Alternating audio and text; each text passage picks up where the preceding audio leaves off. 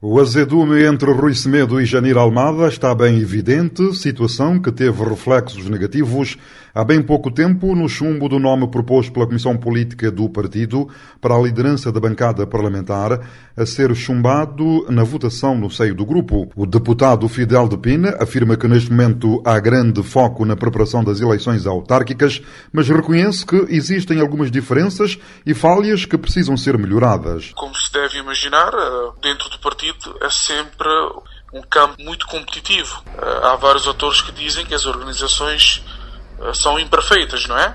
E sempre pode haver situações que carecem de alguma melhoria. Por sua vez, Julião Varela, que desempenha funções de secretário-geral desde a anterior liderança do PSV, considera salutar qualquer concorrência, mas desde que ela seja feita pensando nos superiores interesses da organização e do país é normal que hajam uh, interessados, portanto, em concorrer e possa haver entendimento, um ponto de vista diferente da liderança, portanto, em posição.